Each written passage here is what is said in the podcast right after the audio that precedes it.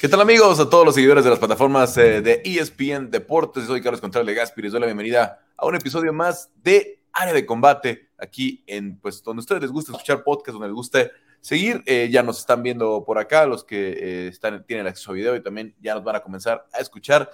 tenemos en el panel para arrancar a Álvaro Colmenero en Madrid, Juanma Ibarra en Buenos Aires y Diego Lecanda en la Ciudad de México, después de lo que fue UFC 286. También nos va a acompañar en unos instantes más, en unos minutos más, Quique Rodríguez para platicar eh, de, obviamente del gran combate o de la gran función que, que, fue Canelo contra Ryder en Guadalajara. Ya tendremos las opiniones, obviamente, de lo que fue este desempeño. En fin, en fin, quiero arrancar eh, con ustedes, Álvaro, Juanma, Quique, pues eh, nos deja a un campeón que tiene el nuevo récord, a menos en la historia del UFC, eh, porque obviamente no estamos contando la historia de la WEC, pero eh, tomando en cuenta la historia del UFC, tres defensas de cinturón para eh, Aljamain Sterling, es el rey de las victorias, el, que ha ganado más en la historia de la, de la, de la, división, y se queda una pelea muy cerrada con Henry Sejudo, pero ya es difícil seguir cuestionando su legado en la, en la división, ¿no? A ver, ¿quién quiere arrancar? Arranco yo. Arranco yo, yo vi ah, que ya estaba listo y se, y se contuvo. Arrancamos por España. Venga, arranco yo.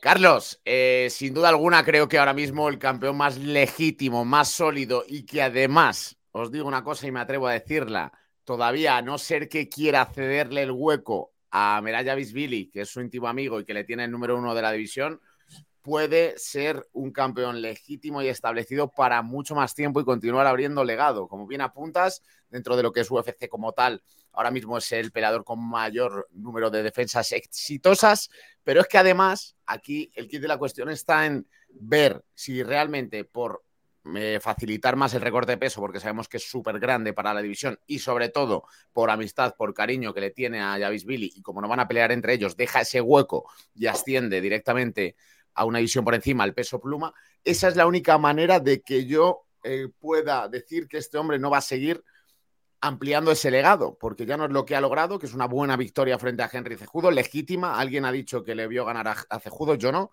Yo creo que gana bien Sterling. Es verdad que es una pelea ajustada, pero gana bien. Y después de haber también vencido a Pietro Jan, después de aquella victoria descalificación, ¿no? Eh, ahora sí que creo que es un campeón legítimo que puede ampliar defensas, porque si se enfrenta a un Sonomale, considero que los recursos son muy amplios por parte de Sterling como para imponerse con cierta, bajo mi punto de vista, facilidad. Ya sería una defensa más. Y si borramos el nombre de Davis Billy de la lista, creo que podría hacer dos o tres defensas más tranquilamente. Por lo tanto, hablaríamos de un legado histórico y que estaremos ante el campeón más legítimo o más duradero de la historia de, de la UFC en el peso gallo. La pregunta que sí que os lanzo, chicos, es si creéis que va a querer hacer eso bloqueando el camino directamente a Javier Billy o va a decir, bueno, opto por la subida directa. Bueno, em, a ver, pues eh, creo que más allá también de lo de, de, Wallace Billy, en este corte, eh, cuando se sube a la báscula el viernes temprano, dijo, esta vez fue más difícil, esta vez fue más difícil, ¿no? Sí dio el peso, obviamente, tuvimos pelea de campeonato en UFC 288, ya me corregía Juanma, lo que decía en la presentación. Em, pero el, eh, eh, ese creo que puede ser el principal problema. Está muy grande Alemán Sterling. Está muy grande de los hombros, está muy grande de, los pectorales. O sea, eh, rebote, o sea, cuando veías realmente la diferencia ya de tamaño con un Henry Sejudo, es, er, era, era grande. Sean O'Malley es muy alto, pero la verdad es que la fortaleza física de, de Aljo va a pesar muchísimo a la hora de que intente los derribos, ahora que le busque eh, la espalda. Eh, Juanma, eh, a ver, ¿cómo viste a, Sterling y cómo lo, ves hoy como campeón con esta tercera defensa? Estamos en presencia de un campeón de campeones, Carlos, ya. Pasó Peter Young, pasó TJ Dillashaw, Henry Sejudo, algunos de los campeones con mayor renombre, con mejores actuaciones en la división. Habrán llegado en su mejor momento o no, eso no, no, no atiene al campeón que se ha impuesto nuevamente, ahora se pudo imponer a, la lucha de Henry, logró un derribo más, pudo derribarlo cuatro veces, pudo capturar su, espalda. Yo las tarjetas que llevaba en la contabilidad que llevaba en la pelea lo tuve 49-48, un round más, eh, perdón, 48-47.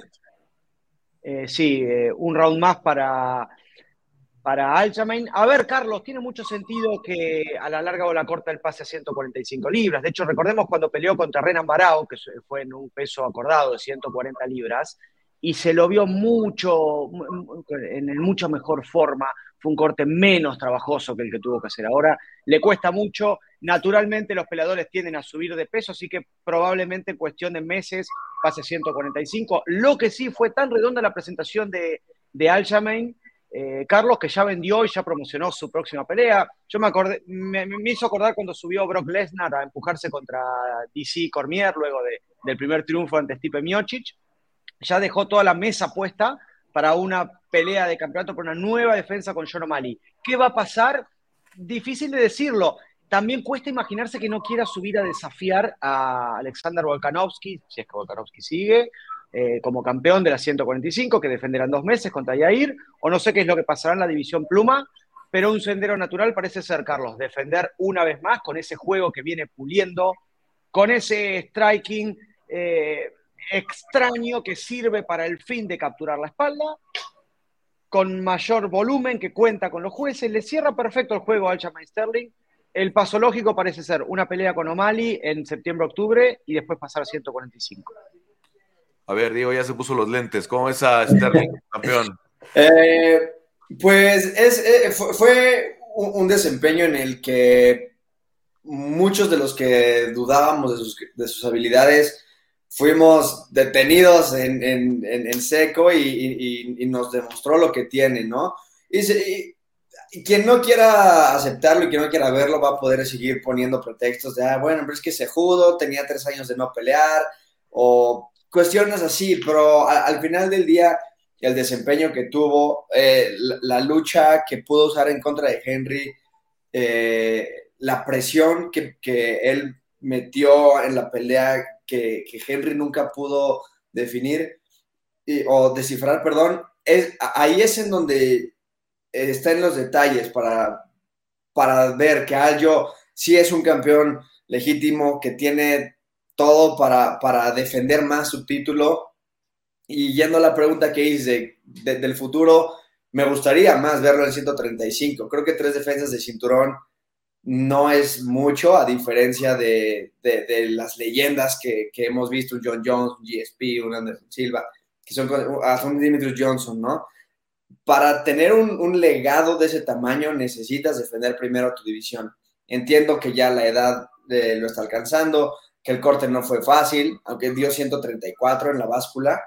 Eh, él lo dijo, él, dijo, le voy a robar a Sejudo su plan, voy a pelear con O'Malley y después me voy a, pelear contra Volkanovski. Ahora, aquí está la situación en, en, que yo no sé si el atractivo de 145 está en vencer a Volkanovski, específicamente por ser quien es, si llegara a ganar Pantera, yo no sé si él le ve el mismo atractivo, si, si, si lo que quiere él es ser double champ, sea quien sea, o si él quiere pelear contra, contra Volkanovski por, por ser ahorita uno de los pound for pound, ¿no? Entonces, mm, creo que mucho también tendrá que ver con cómo se desarrolla esa pelea. Si gana Volkanovski, que, que él quiere subir a, 150, a, 155 otra vez. Eh, o sea, es lo que yo quisiera, pero yo no sé si es lo que se vaya a dar, porque al final del día es una personalidad que, no vende tanto porque el público por alguna razón no es fan de él y no sabe, aunque él haya sido el, estelar en, este numerado, fue su primera vez. Eh, no sé si es lo que a la UFC le interesa más también. Entonces, hay muchas piezas, creo que no depende de, de Sterling 100%, obviamente tiene un, buen argumento para, para, ser el siguiente contendiente en 145 si él quisiera, pero creo que, creo que hay una muy buena oportunidad en 135 para cementar su legado como el mejor 135, porque ahorita se disputa entre Dominic Cruz, entre Renan Barao, y, y, si él se queda, no va a haber, no, o sea, él no va a dejar espacio para esa discusión. Bueno, veremos eh, definitivamente porque pues sí, sí hay que, sé que eh, el problema con las 145, 135 libras es que hay que matizar la historia de la WS, ¿no?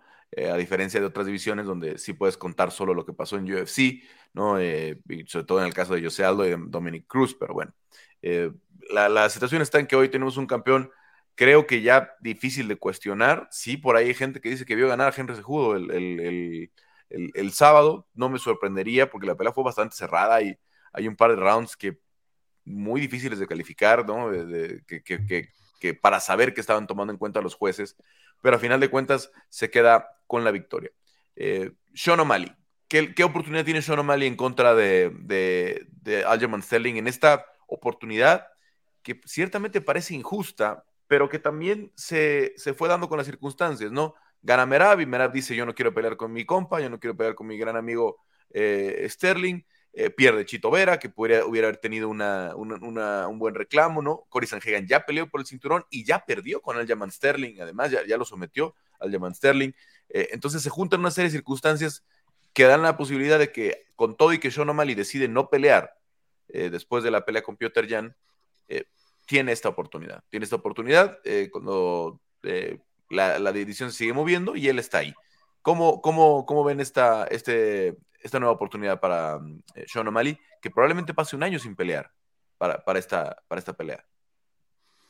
Bueno, yo por, un lado, Carlos, creo que su estrategia finalmente ha surtido efecto. Eso es lo que tengo claro, porque lo hemos hablado ya en algún programa anterior de área de combate. El hecho de que, como él había dicho que no quería en su momento el cinturón, que quería esperar, que no se veía del todo bien, ¿no? Que se veía un poquito verde, como se dice coloquialmente, pues quizá quedaba relegado y podía ser mucho más larga la cola. El hecho de que le den la oportunidad de enfrentarse directamente al Jamaine Sterling después de haberse sentado tranquilamente a esperar es sin duda alguna un éxito y un triunfo para Sonomali.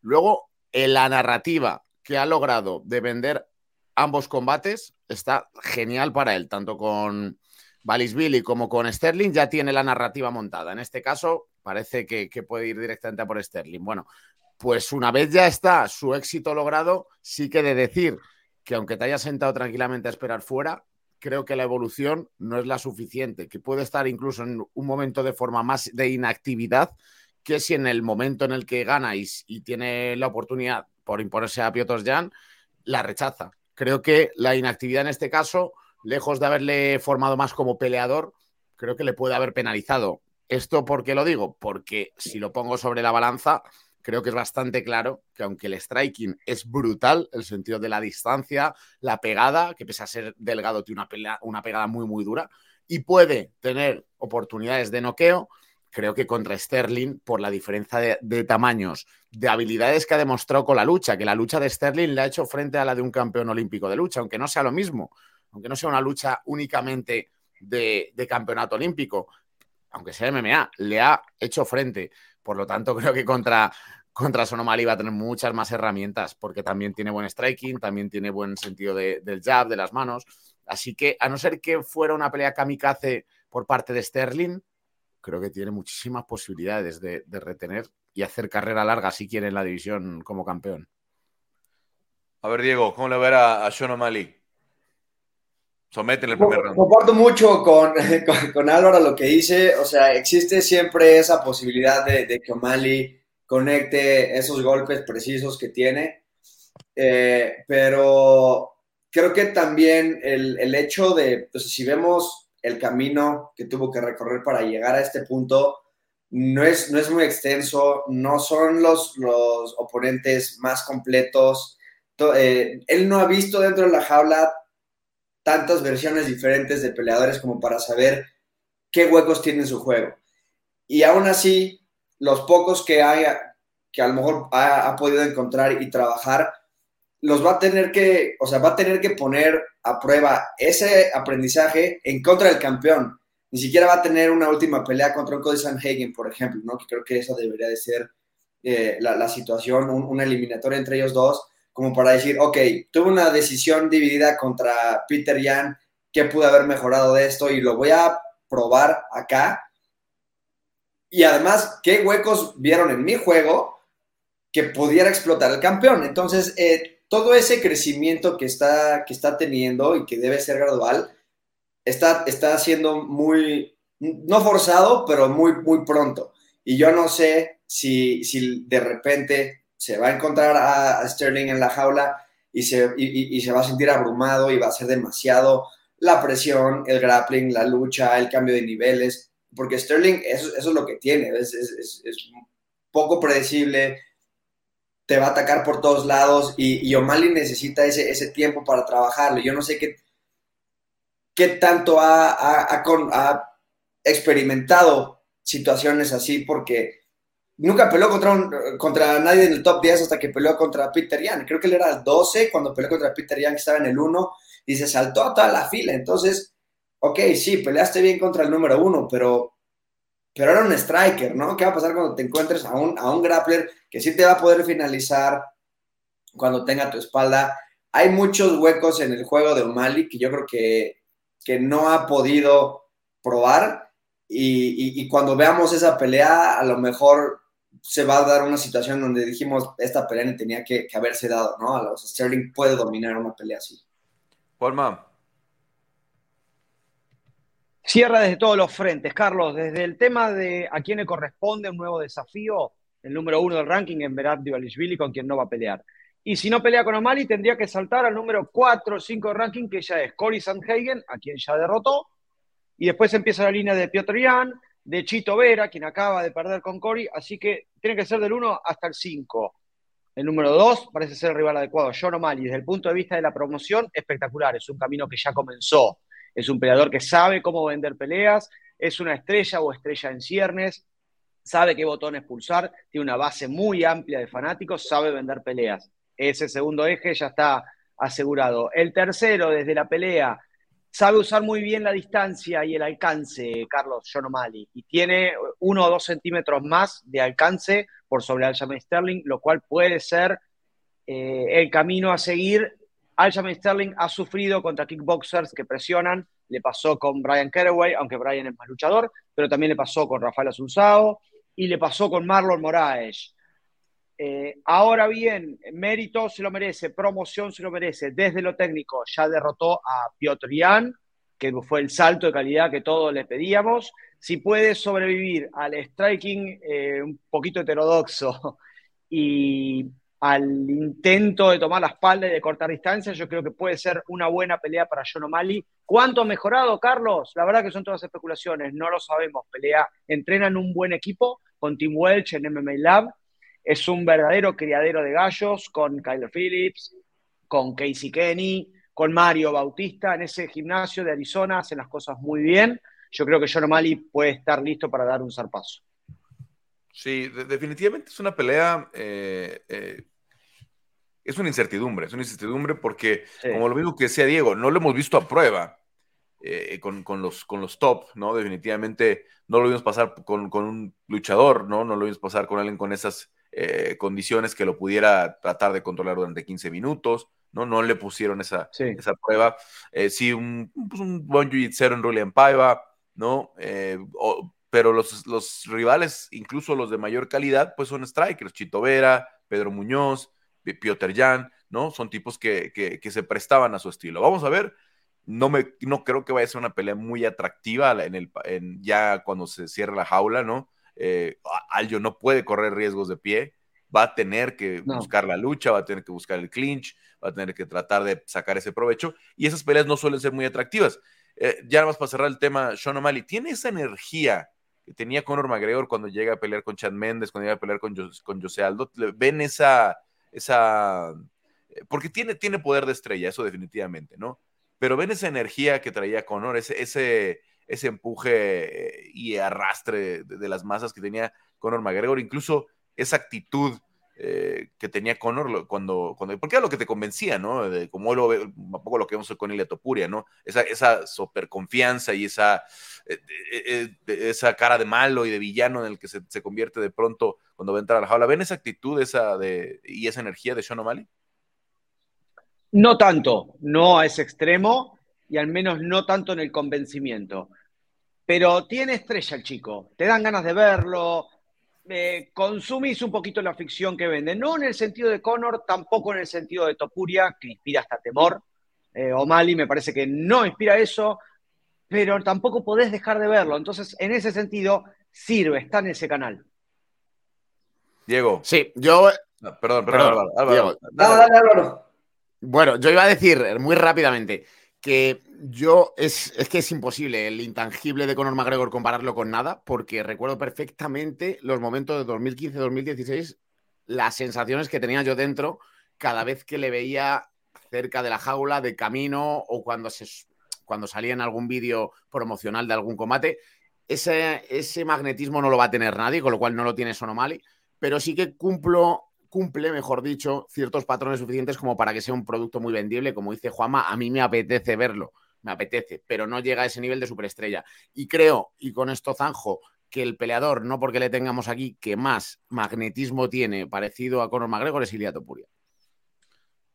Definitivamente sí. Eh, en, ese sentido, hoy se parece mucho a lo que estamos viendo con, con Ile ahora con su primer evento estelar. Eh, Diego. Eh, que tiene definitivamente ese, ese star power.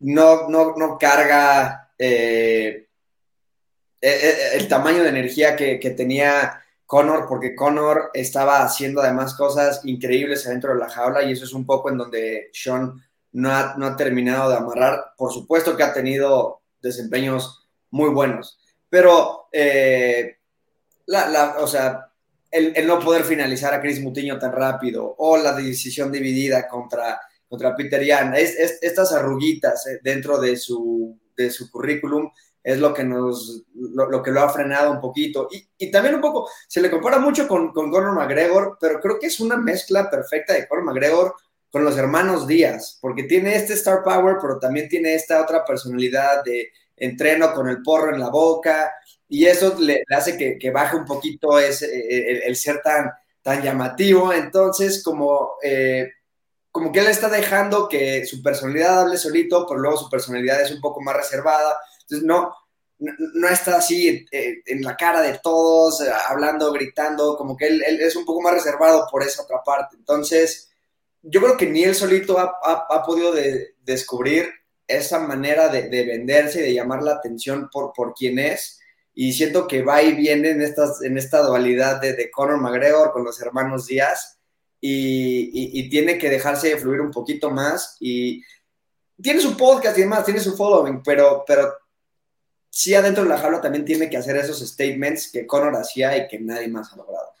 Carlos, además creo que hay un punto importante, disculpad que, que hable yo en este momento, que es el tema de mover ciertas masas selectivas o ciertos sectores. Por ejemplo, lo que tenía Conor McGregor era que tenía un país entero detrás, un país que era un mercado a explotar y logró, luego por supuesto, hacerse con Estados Unidos también y todo el mercado, pero tenía a, Irlanda detrás.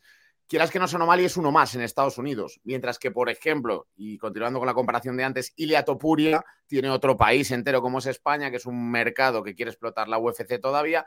Entonces, ese componente de tener directamente una hinchada detrás que se convierta en país directamente o en nación o, en un idioma que, arrastres, no lo tiene Sonomali. Creo que eso juega en su contra también. También no ha apelado mucho a eso, ¿no? Él, obviamente es de origen eh, irlandés, ¿no? Y es una, hay una base inmensa de, fans irlandeses que tiene en Estados Unidos el UFC, ¿no? Sobre todo en la, costa este, ¿no? En Nueva York, Boston, Chicago, ciudades con, con muchas, muchos irlandeses. Y no ha apelado tanto a eso, no ha apelado tanto a, a la bandera, los orígenes, sí sale con los colores de Irlanda en su, en su calzón, ¿no? En el, con el verde Irlanda en, el, calzoncillo, pero no ha apelado tanto a eso. En fin, tenemos ya pelea de campeonato. ¿Qué hacemos ahora con Henry Sejudo? Porque llega con una gran aspiración, con un plan de recuperar el cinturón de 135, ir por el de 145. ¿Qué hacemos hoy con, con Henry Sejudo? Está Merat Billy, Está Brandon Moreno, que lo retó eh, en una pelea sin sentido, en 135 libras, sin cinturón de por medio. Y digo sin sentido porque, pues, Brandon viene de seis peleas de campeonato seguidas. Eh, eh, Henry viene de siete, ocho peleas de campeonato seguidas. incluso, si tomamos en cuenta el retiro, pues todas sus peleas han sido de campeonatos de 2017. y, pues, también veo una posibilidad, ¿por qué no?, de pedir algo en 145. Si de verdad quiere ser campeón de las tres divisiones, ahorita dar, dejar las, las 35 que avancen y como él decía, Max Holloway, Arnold Allen, ¿no? Eh, el propio Topuria, no sé, Topuria contra Sejudo, podría ser una, prueba real para, para Topuria para una pelea de campeonato. ¿Cómo ven el futuro de, de, Henry Sejudo? Yo veo que podría picar en punto una pelea con Divalishvili. A mí ese tipo de pelea me gusta. No sé cuán en serio va el desafío de, de Brandon. No sé qué sentido tendría esa pelea también, dado que no sé si la, la supuesta mala sangre está. No sé si alguno de los dos realmente podría interesar una pelea que no sea por el campeonato, más allá de un posteo, de una provocación y demás. 145 eh, es una buena idea, Carlos, lo veo bien por el tema del corte de peso. No sé con qué arriba, no. Tengo miedo que quede muy chico Henry. Ya le sacaron mucha diferencia en 135. No sé el marco de algunos peleadores para 45. Pero de momento una pelea con Merab, que Merab tampoco quiere pelear por el Ahora, campeonato. Ili, Volkanovski no le saca mucha ventaja, ¿eh? De, no, Ili Volkanovski no. No, pero estaba pensando en Allen, estaba pensando en Yair, incluso en Emmet. Me parece que ahí sí le sacan más.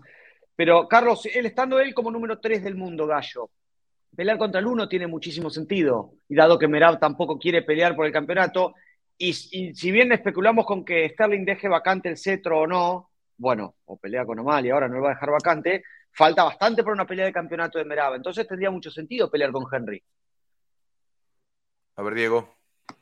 Eh, estaba, estaba, diciendo también que Calvin Qatar, también muy alto en, en 145. Sí, yo no, no, sé si sabían, yo tenía a Henry Sejudo en un pedestal antes de, esta pelea. Yo, yo en, su momento, cuando Henry era Henry Sejudo y Volkanovski no era Volkanovski todavía, eh, yo, yo, yo pensaba que Henry podía ganarle, ¿no? Ahorita estamos en, en, una situación en donde ya no.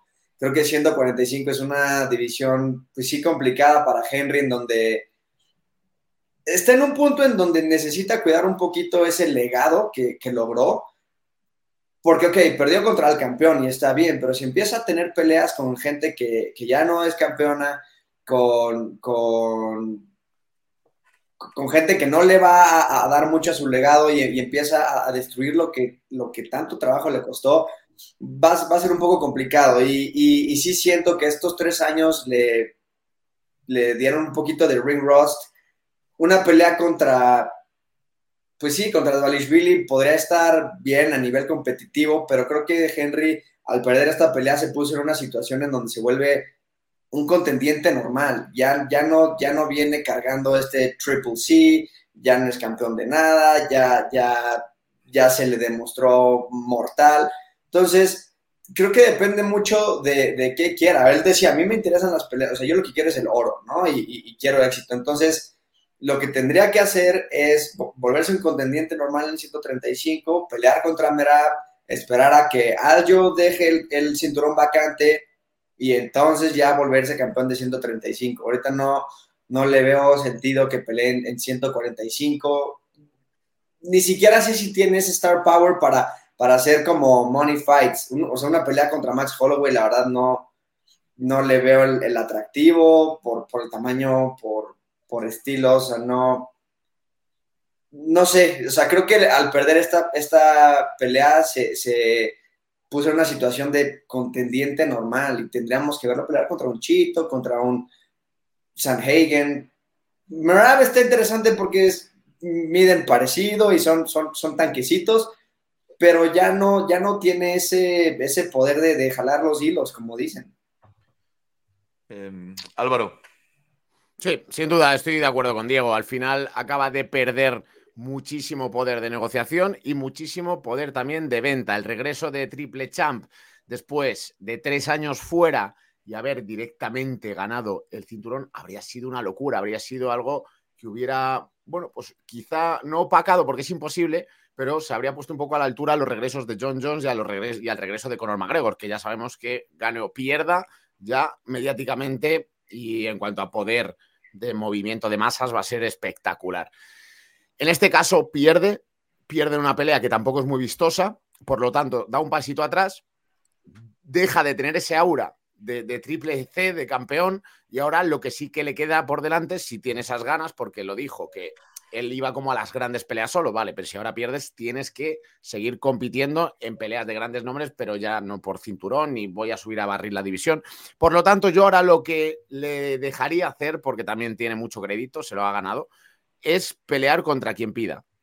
Y me explico, si pides obviamente otra vez a Sterling, no. Si pides a Volkanovski, tampoco. Pero si quieres, por ejemplo, a Mirayavis Billy, pues dáselo. Una pelea que la verdad que tiene un montón de factores interesantísimos en, cuanto a nivel deportivo. Es verdad que en cuanto a storytelling o como producto, el combate tampoco es extremadamente vendible, pero deportivamente tiene, tiene mucho atractivo.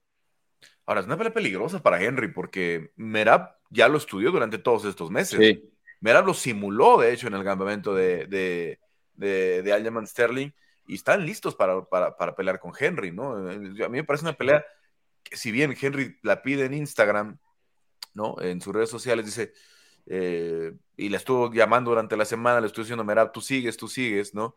Y es la que tiene sentido, pero si pierde con Merab, ¿tiene sentido seguir en, el UFC? ¿Tiene sentido continuar con tu carrera cuando te vas a alejar tanto de una pelea de campeonato? No sé si tiene sentido seguir ahora, Carlos. Imagínate que una derrota con el Valishvili, que encima tiene una chain wrestling de una intensidad mayor que la de Aljamain incluso, porque no es tan buen jiu pero es mejor luchador incluso que Sterling. Y Sterling logró imponerse en algunos pasajes en la lucha, Henry. Así que el riesgo ya es alto. Bueno, pues así, está, hasta, así queda la situación. Veremos qué, qué, decide. Eh, creo que para todos, más allá de esa rencilla personal que tiene lo de Brandon, no lo vemos, ¿verdad? Yo iba a decir, o sea, creo que, aunque no me interesa para Brandon y creo que Brandon tiene mucho que perder con una pelea así, creo que esa es de las pocas peleas de, perfil alto que sí podría ser buena para Henry y que podría obtener. Eh, porque hay un poquito de, de, de la leche, porque Henry fue campeón de esa división y nunca perdió. O sea, creo que. Pero tendría que ser en 125. O sea, no me gustaría ver a Brandon en, en, en 135. Solamente por eso creo que le convendría a Henry. Creo que es hay un poquito más de argumentos para justificar esa pelea, pero, pero pierdes contra Brandon y se acabó. Es un gesto de amistad, muchacho, de Brandon. Le está tirando un salvavidas. Hagamos una pelea, Brandon. Henry, nosotros que nos llevamos mal. Bueno, vamos a ver. Creo que al menos una, una vez más lo vamos a ver en el octágono y depende de, de, ese resultado y de que sea una pelea de contendiente. Mira, está en posición perfecta, porque además él se puso en esa posición tan incómoda de decir, ya estoy aquí, soy el número uno, pero no voy a pelear por el campeonato. Entonces, hay que encontrarle panoramas, hay que encontrarle oportunidades a Merat Billy. Peso Welter, después de la pelea con, em, con eh, Belal, Belal, Mohamed en contra de Gilbert Burns, ¿qué nos queda el peso Welter? Ya tenemos pues una certidumbre de quién será el retador, que es Colby Covington, quién será el siguiente retador, que es Belal Mohamed pero no sabemos cuándo va, a suceder la pelea de campeonato, si habrá un interinato, si es que Leon Edwards no se, no se recupera. ¿Cómo ven la posición del, del, peso welter después de lo que vimos el sábado? ¿Puedo responder con una pregunta, Carlos? Horrible es que te responda una pregunta con una pregunta, pero ¿habrá posibilidad de un interinato en Abu Dhabi entre Belal y Colby? Estoy, estoy muy fuera de foco. Pueden, pueden decirme cosas feas y no pasa nada. No, no, no, a mí no me pasa nada loco. No, tampoco. Porque Lyon viene con, de una inactividad, no se sabe cuándo va a volver. Esa división viene renovándose con material que está en ascenso, con peleadores que están en descenso, como Jorge. Hay un cambio de guardia, nuevo talento que llega. Este sábado tenemos un peleón también, las 170 libras, un peleón en ascenso. Está bien que es la parte baja y la parte que no entró en el ranking, pero igual Viene constantemente un interinato, después una unificación. En las 145 libras salió muy bien. Así que podría ser una de esas. Una de y hay otra pregunta, además. ¿En qué posición queda Kamaru Usman con todo este movimiento, con este, todo este lío entre los propios peleadores que ya se han ganado la oportunidad de ser contendiente? ¿Qué pasa con Kamaru Usman? Porque si le da por levantar la mano y decir yo quiero volver pronto, ¿qué vas a hacer? ¿Le pones del número 6 hacia abajo? un tanto extraño, ¿no? A uno de los campeones más sólidos que ha habido en el peso welter de toda la historia. Yo creo que Usman sí, está en, esa posición hoy de la pelea de dinero y creo que sí es un main event, un pago por evento, Usman contra Chimaev en 185 libras. Yo sí buscaría hacer esa pelea. Yo sí buscaría hacer esa pelea, ¿no? el, ex mejor libra por libra del mundo contra una eh, máquina como es eh, Chimaev, que vende mucho, que genera mucha polémica pero el problema que tenemos hoy con Chimaev es que no existen las 170 libras, ¿no? Aunque él siga poniendo sus redes sociales y todo esto. Es mucho riesgo. No, o sea, se pasó 10 libras, ¿no? No es, eh, no, no es, no es Davison Figueredo, ¿no? No es este, ¿qué otro campeón tuvimos así recientemente con, con problemas eh, de, de Báscula, Charles Oliveira, ¿no? Media libra, ¿no? se pasó, se pasó 10 libras y con un descaro total, ¿no? O sea, a la hora de presentarse a la báscula. Entonces, no va, no va a pelear en 170, pero Camaro puede pelear en 185. Una pregunta aquí. ¿Tú crees que la UFC le tiene directamente, aunque él lo quisiera intentar vetado de la categoría del welter después de toda la liada? Me parece definitivo. Me parece definitivo y lo ha dicho ya, ya Dana. Dana ya lo dijo en conferencia. Dana en el post evento dijo: no, no, no, no vamos a arriesgar más, de ahora más va a pelear en mediano. Él va a pelear en peso riesgo. Medio. Él va a pelear en peso medio, ya lo, ya lo, ya lo ha dicho, ¿no? Digo, obviamente. el precio a pagar, sin duda. Hay situaciones donde se pueden negociar, donde se puede, eh, por ejemplo, quiero recordar el caso de Pablo Costa, ¿no? De Pablo Costa también le dijeron, tú, ya te vas a 205, olvídate, olvídate el peso medio, ¿no? Pero Pablo Costa eh, sí fue platicando durante dos semanas antes la situación, ¿no? Que a la mera hora se manejó muy mal ya en la semana de la pelea con Mario Invettori, pero Pablo Costa sí venía dos semanas antes avisando, vengo muy mal de peso, tengo una situación médica, no voy a dar las 185 libras, bla, bla, bla, bla, bla, bla, bla, bla. Durante la semana se manejó mal, durante la semana Deina se enojó, etcétera, etcétera, pero se sentaron y dijeron, a ver, esta es una circunstancia de, de cierta forma, ¿no? Y así terminó pasando. El problema es que Kamsat Chimaev no avisó absolutamente nada, no, no hace ningún, eh, ningún este, eh, digamos que ningún, eh, no, no, da oportunidad de negociación, no da oportunidad de ajustar, porque esa cartelera, así como se movió con seis horas de, de, del pesaje aquí para las dos, tres de la tarde, ya teníamos tres peleas nuevas, se pudo haber hecho semanas antes. Se pudo haber hecho semanas antes cambiar a Nate Díaz por, con, con Tony Ferguson, ¿no? Y, no hacerlo a la mera hora. Entonces, yo creo que no, pensando en el, en el escenario para Camaro Guzmán, pero pensando en un posible interinato, si es que, si es que Leon no está, yo lo haría en Boston en agosto, ¿no? Si es que, si es que se concreta la, la de Boston, para tener chance de que fuera final del año el regreso de, de Leon o incluso para el primer pago por evento de 2024 eh, o febrero de 2024 a lo más, a lo más tardar. Eh, no, no me sorprendería si Leon insiste, porque además le tiró un pago por evento en Londres al UFC Leon con esta decisión, ¿no? Le quita la posibilidad y eso, eso, eso pega muy duro en la, en la, en la, en la bolsa, ¿no? En, en la economía de la, de la empresa. Entonces, no me sorprendería que si en un mes más no hay una resolución, teniendo a, a Belal dispuesto a pelear y a un Colby que no ha peleado ya en, eh, ahora son 15 meses, 14 meses ahora, y que van a ser para agosto 17, 18 meses, yo más bien creo que hay urgencia de que pelee Colby. Yo, yo ahí la cosa es ¿Sí? que con Colby, aunque estoy de acuerdo que eso es lo que debería de hacer, yo no sé si se le presenta la oportunidad de un campeón, de un cinturón interino, la tome, porque ya pasó por esa situación ya peleó contra Rafael Dos Años, ya fue campeón interino, le quitaron su, su, su, cinturón interino y no le sirvió de nada. Y ahorita que ya tiene una pelea por el cinturón asegurado, yo no sé si le interesa una pelea por, el, por un cinturón interino. Entonces veo una situación en donde se la propongan a Colby contra Belal, diga que no, y entonces vamos a terminar viendo a Shavkat contra Belal por un cinturón interino. Yo vería algo más, más por ese estilo. Y Colby, se va a quedar esperando a que, a que se arregle ese relajo y él tener asegurada su pelea por el cinturón sin tener que pasar una vez más por unos peleadores rankeados. Porque cuando fue la última vez que le ganó un peleador rankeado? No va, no va a enfrentar a Shavkat, no va a enfrentar a Belal, a menos de que sea por, por un cinturón real. Y además son peleas más difíciles por su estilo que la de León. Entonces yo creo que lo que le interesa a Colby es León, sí o sí. Bueno, vamos a ver, porque pues también hay, hay, posiciones, digo, Jair intentó lo mismo, ¿no? Jair tenía asegurada su pelea con Volkanovski, ¿no? Era, era el clasificado sí. eh, número uno o número dos de, de, la, de, la, división, ¿no? Y le dijeron, sí, pero hay un interinato antes, ¿no? no, no o sea, si quieres y si no le damos el interinato a alguien más. Eso bueno, claro, pero y luego si, peleas. si hay un campeón interino ya no puedes tener un retador como Colby Covington.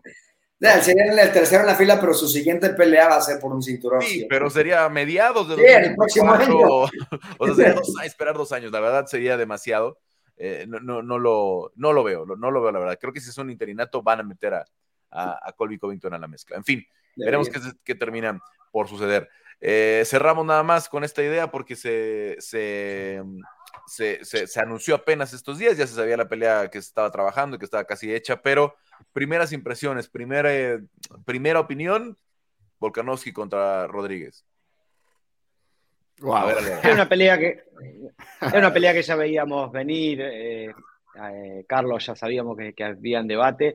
La verdad que es, es muy difícil de, pronosticar cómo va a salir esa pelea. Mucha presión de parte de Volkanovski, presión y golpes, asfixiante contra los recursos de, de mucha movilidad, de pateo y de striking de, de Yair.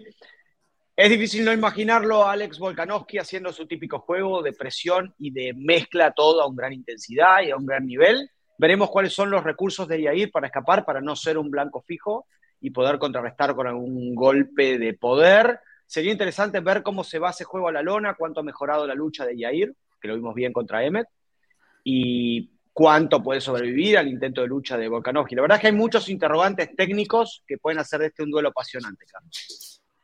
Álvaro.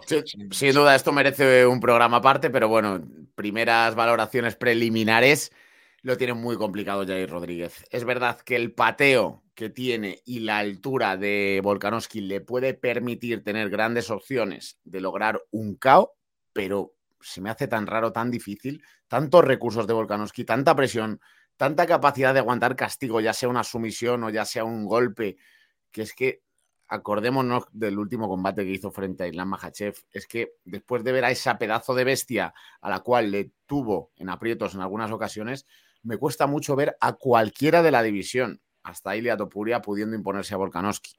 Pero mm, a priori, obviamente, favorito, claro, Volkanovski con ciertas opciones de Jair. ya analizaremos más a fondo.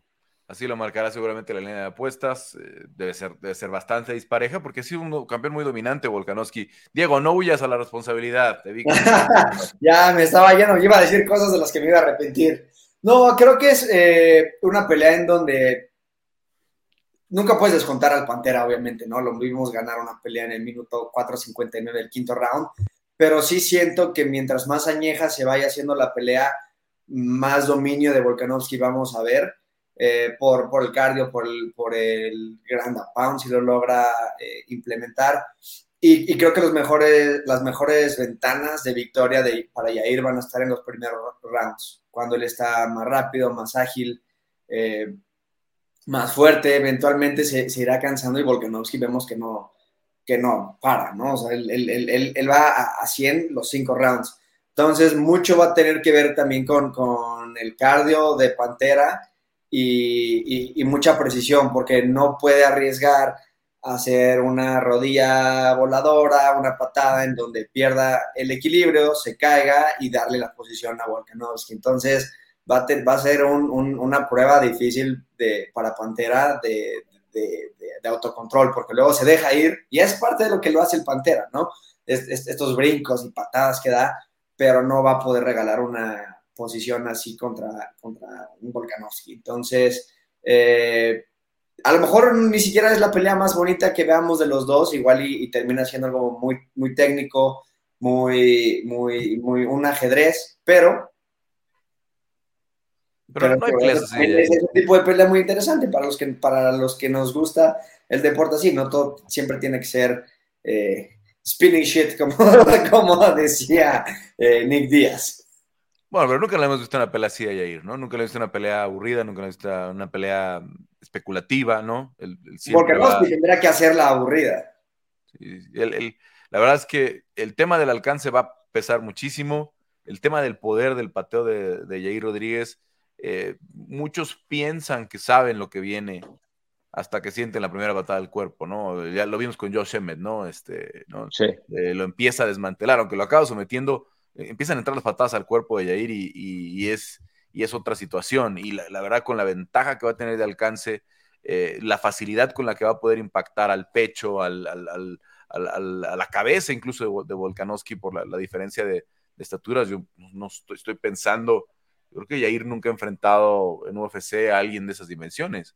O sea, incluso peleó con Dan Hooker, casi de 1.90, ¿no? En, en, 145 libras en, en, su momento. Siempre le han tocado rivales de buena estatura, Alex Cáceres, em, Brian Ortega, que es casi de su estatura.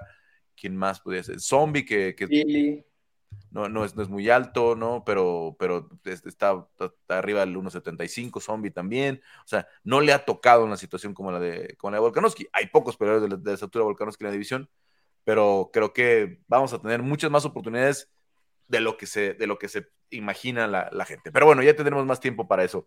Eh, chicos, cerramos nada más. ¿Alguna pelea de esta cartelera del, de, de UFC Charlotte que no nos podamos perder?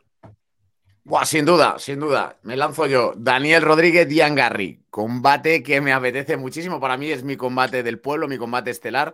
Me apetece muchísimo el peleador invicto irlandés, que es una auténtica locura, que parte como favorito contra un ranqueado ya, como es D-Rod, ¿no? Como es Daniel Rodríguez. Me parece una pelea de salvajes, mucho más compacto y de ir a, buscar el, pateo duro y las bombas.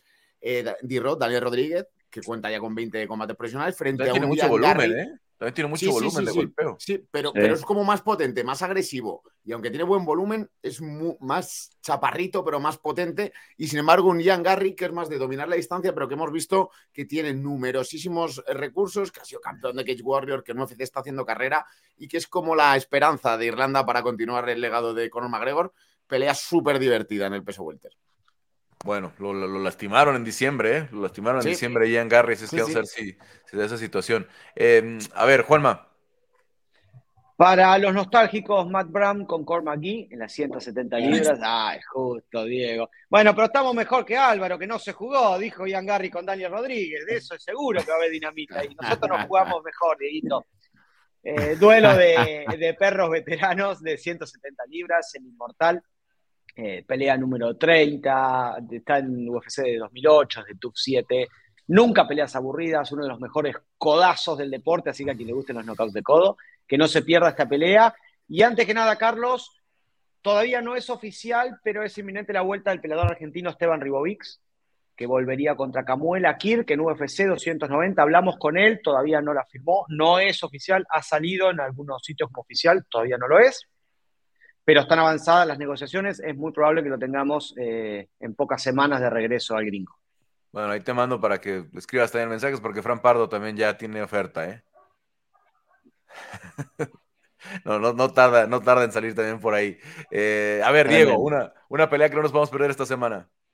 Una pelea que va a ir a los tres rounds, pero no van a dejar de golpearse un solo minuto. Tim Means contra Alex Morono. Ninguno de los dos es un gran finalizador pero los dos aguantan y van para adelante. Entonces creo que vamos a ver tres rounds de ir y venir. Va a ser, va a ser morbosa.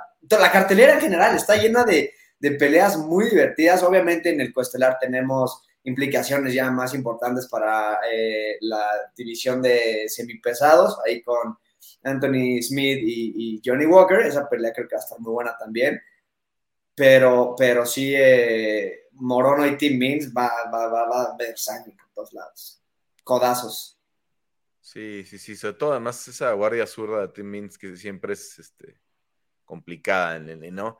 Eh, a ver, nada más, antes de, cerrar el tema de Charlotte, porque sí son varias peleas interesantes. Obviamente, a ver, esto se los quiero preguntar, se nos está, se nos está escapando, porque es una pelea interesante, es una pelea que va a ser la estelar pero a ver, si Jailton Almeida le, gana a Jairzinho, ¿qué vamos a hacer con esta bestia? ¿Qué vamos a hacer con este tipo que tiene dimensiones, agilidad de peso medio, ¿no? Pero pegada de peso completo. Jailton, de lo, poco que le hemos visto en el UFC, eh, pudiera ser el futuro de la división, ¿eh? Pudiera ser el futuro del peso completo. Absolutamente, Carlos, con un estilo de juego muy agresivo, Abre siempre de la misma manera con una frontal al cuerpo a la cabeza para empujar por detrás de la segunda línea negra del octágono y la reja. Una vez que está en esa, en esa zona, va por el derribo. Es algo similar a lo que hace Derrick Lewis, pero Derrick Lewis lo hace para noquear y a otro ritmo y a otra velocidad. Eh, lo hace muy rápido, de manera muy certera y dispara ese derribo. Pocas veces hemos visto en, en divisiones tan pesadas ese derribo. Carlos prácticamente se pone en posición horizontal, con la pierna izquierda adelante bien flexionada, vuela, atrapa por detrás de las rodillas, buen ground and pound, eh, buenas sumisiones, y eso que es hijo y sobrino de, boxeadores, no, no, de grapplers, pero puede competir también en las 205, tiene velocidad de mediano, como decís, se entrena muy bien, Carlos, eh, tiene que tener cuidado con los golpes en retroceso de Jairzinho. Recordémoslo, el knockout a Allen Crowder a los 10 segundos, el knockout a Andrei Arlovsky, que cuando retrocede conecta muy rápido, viene del mundo del kickboxing, sabe usar las manos, es muy rápido, además de ser gigante. Yo viajé, eh, viajé en ascensor con él, honestamente nos sentimos muy chicos los que íbamos en el ascensor junto a Jairzinho, porque es gigante.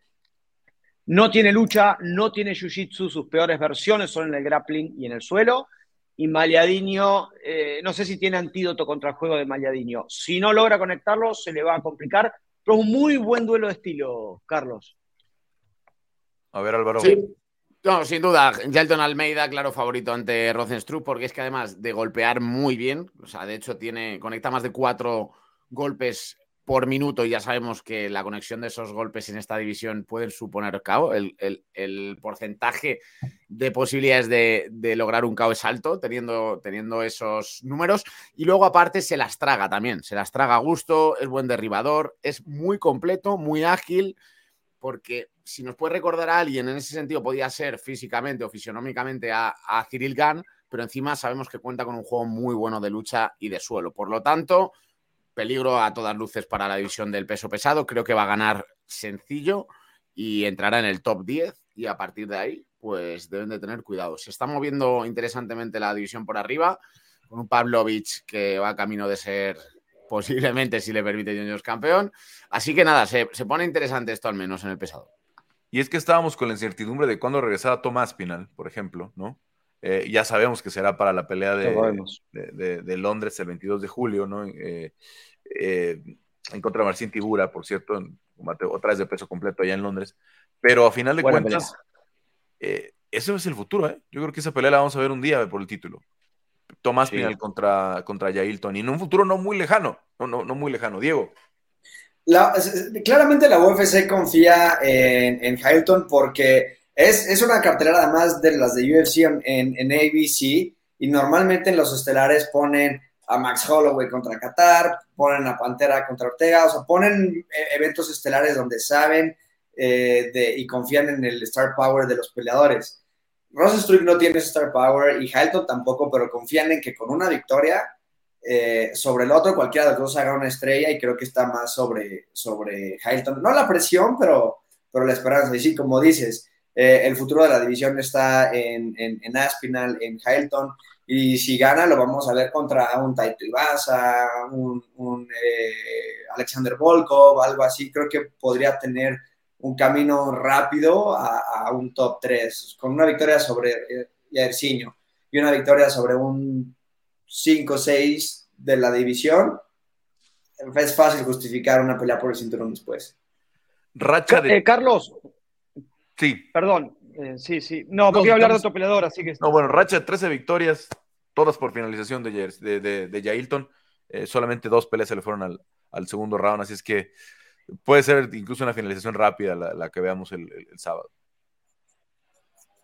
Otro peleador a seguir, Carlos, en las 265 libras que va a pelear en Charlotte el sábado es Carl Williams. Este chico que viene de Contender Series con muchísima lucha, con buen striking, tiene una buena base de jab, que en el stacking de MMA eh, es muy importante, que es volver a las bases.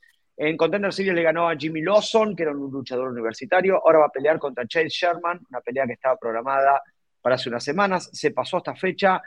Muy buenos derribos, combina muy bien. Todavía no está en el ranking, pero si vence a Chase Sherman, podría tener un, desafío previo a un Josh Parisian, un Tontel Mails, para tratar de ingresar al ranking. En parte de lo que es la nueva sangre de los pesos completos la prueba para ver si ya estás, si ya firmaste, es que pelees con Chase Sherman, ¿no? Con Chase. Eh, él, es el que recibe a los, a los, eh, a, los novatos. En fin, eh, también obviamente, ojo con Pete Rodríguez contra Nathan Levy.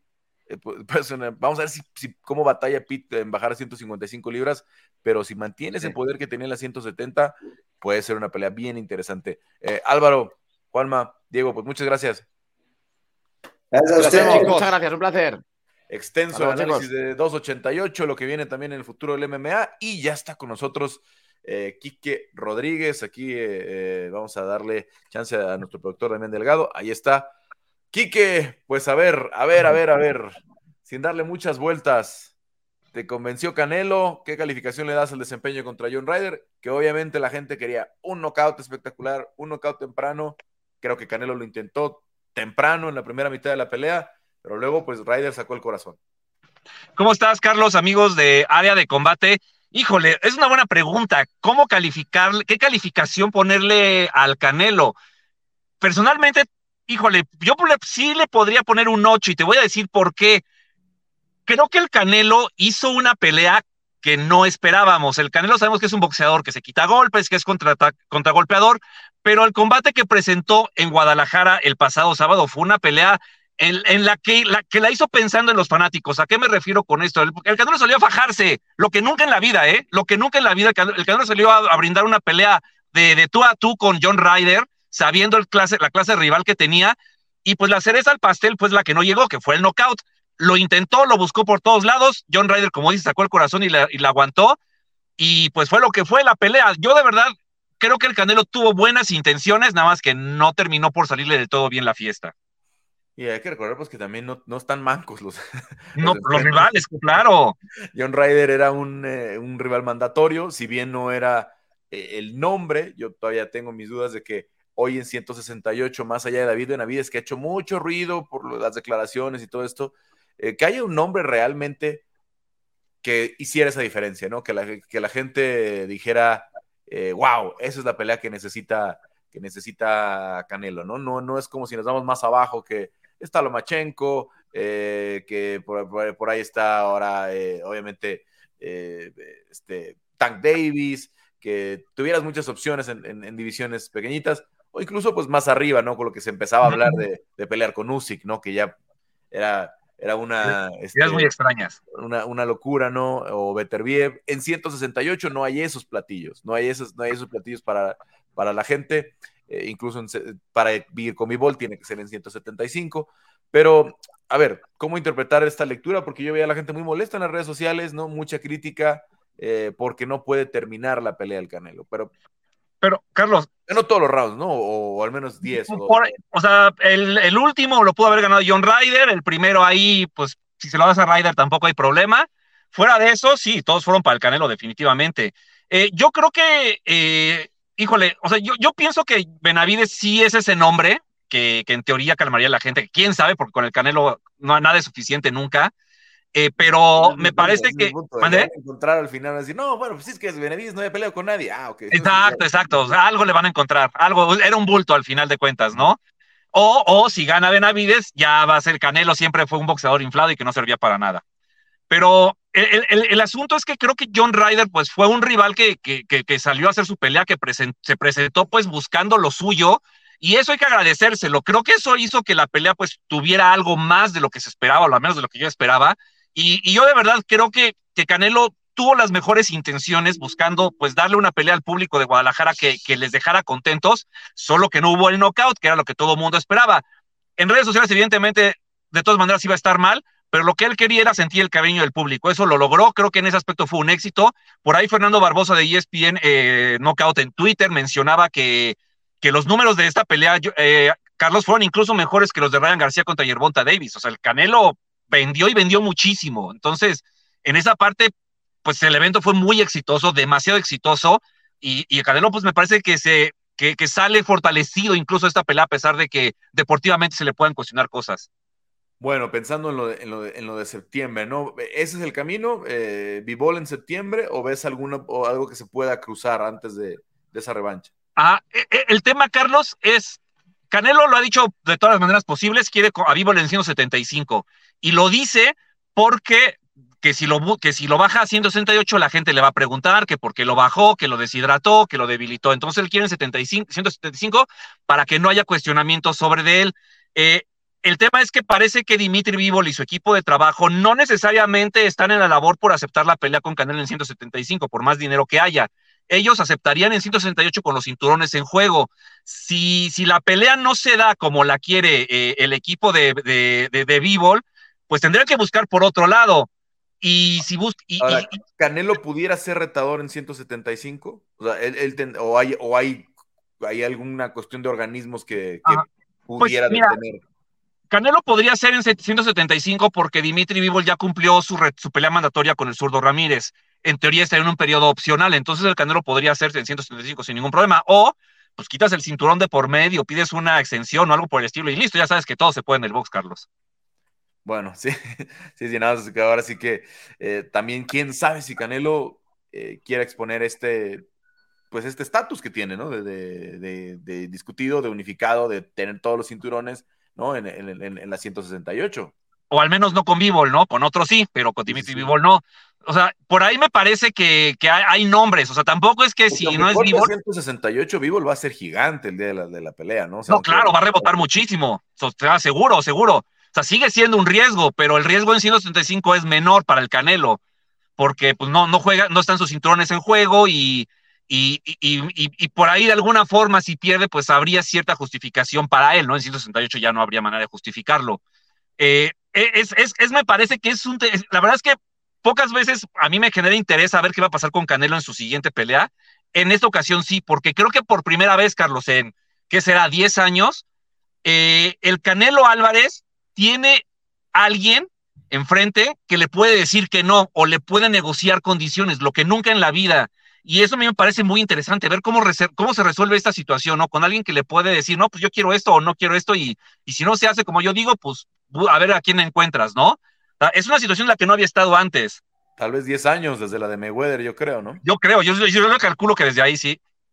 Sí, sí, definitivamente ha sido una situación eh, nueva para Canelo. Es natural, la gente que empieza a decir, es que su curva de, ascenso, de descenso, pues sí es natural, está entrando ya la segunda parte de, su carrera, ¿no? Eh, definitivamente lo que estaba haciendo era extraordinario y también cuanto pueda extender esta situación de estar en la cima, será extraordinario, ¿no? Ya pasando los 33 años, todos es este, el declive natural. El declive, el declive es, es, es, es eh, natural para los que lo dicen con sorpresa o con, o con algún tipo de, de, este, de, de, crítica, ¿no? Pues es, que es natural. Totalmente, y además si tomas en cuenta que Canelo debutó a los 15 años y tiene 17 siendo boxeador profesional, bueno, pues con más razón, ¿no? O sea, el cuerpo quizás ya, ya, ya le están empezando a algunas cosas. Es, hay que entender un poco esta parte y que quizás el Canelo Álvarez pues está buscando ya las últimas grandes peleas. Vamos a ver si, si con tal de dejar un legado como él quiere hacerlo, pues viene vivo, o viene Benavides, viene el famoso Morel, que yo no estoy de acuerdo con esa pelea, pero es otro tema. Eh, por ahí, ¿qué otro, qué otro? Germel Charlo, que anda pidiendo al Canelo también. En fin, ahora todo, después de ver pelear al Canelo el sábado y que todo el mundo lo vio como, a la baja, pues ahora sí, todo el mundo está levantando la mano y pues, pues a ver qué pasa. Bueno, en general siempre han levantado la mano porque saben que es una bolsa jugosa, ¿no? La, o al menos en los últimos 7, 8 años ha sido la bolsa más jugosa en esas categorías. Eh, ¿Qué más, Quique? ¿Qué más vimos en la cartera de Guadalajara que, te llamó la atención? Bueno, la pelea de Julio César Rey Martínez, eh, para mucha gente, pues yo creo que el Rey, bueno, más bien, desde mi punto de vista, el Rey Martínez no terminó por convencer, eh, ganó, si bien ganó con cierta claridad, pero, pero Roger Batista, que no era un rival que, realmente fuera una gran oposición para el Rey Martínez, pues lo llevó hasta el round 11. Eh, incluso, Carlos, cuando se detiene la pelea, si tú ves la repetición, mete bien un recto de derecha un gancho izquierdo y los siguientes seis golpes todos fueron a los guantes. Entonces, bueno, por ahí el referee intervino, me parece un poco precipitado. Y, nada, o sea, yo siento que el Rey Martínez, híjole, es un caso un poco, eh, no sé si llamarle triste, porque todavía está campeón, no, no, no, no ha perdido realmente nada, pero me parece que la esencia que él tiene y, con la que llegó a estar donde está hoy, un poco la ha perdido y me parece que es mucho, pues, pues, pues la escuela de, de, de, de Eddie Reynoso, ¿no? Lo han intentado hacer mejor boxeador, y creo que le han quitado cosas que, bueno, al final de cuentas me parece que a la larga no, no será lo, lo, benéfico para él, creo yo. Bueno, em, para seguir esta semana, Quique.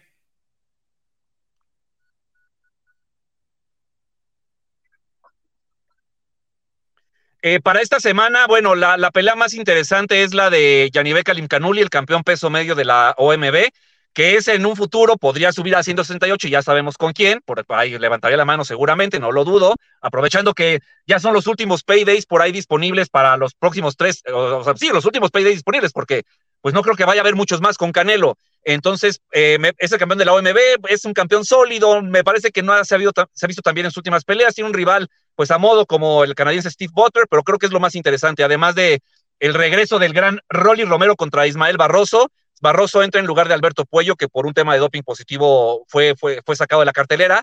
Y pues vamos a ver, ¿no? Eh, es una pelea en la que se va a disputar el campeonato de la AMB peso superpluma. Eh, dos peleadores que me parecen no están en, no tienen la calidad ni, ni siquiera el ranking para pelear por esos cinturones, pero bueno, cosas de organismos. Bueno, bueno, Quique, eh, pues te dejamos. Muchas gracias. Este, como siempre, te escuchamos en el estilista, a esperar, a esperar noticias y platicamos ya más a fondo la próxima semana de lo que viene después de esta buena racha de, funciones, ¿no? Lo que viene todavía en lo que nos, puede presentar el primer semestre del año, ¿no? Sí, sí, sí, bueno, todavía falta Loma, Loma Haney por ahí, pues se supone que para julio está ya casi confirmada Crawford Spence, en fin, todavía hay actividad, Carlos, muchísimas gracias a ti. Bueno, a ver, Haney Loma sí es el 20, ya me confundí, ese, ese día pelea Valdés, ¿no? El 20, a ver. Sí, el 20. ¿El 20 de mayo? Sí, exactamente. Está bien, pues muchas gracias, eh, Quique, platicamos la próxima semana en área de combate. Sí. Saludos, Carlos, gracias a ti. Bueno, Hasta pues, luego, buen día. le damos las gracias también a Damián Delgado que estuvo en la producción en este episodio de Área de Combate. Yo soy Carlos Contreras Gaspi y los esperamos la próxima con el análisis del mundo de las artes marciales mixtas, el boxeo y bueno, todo lo que se nos atraviese.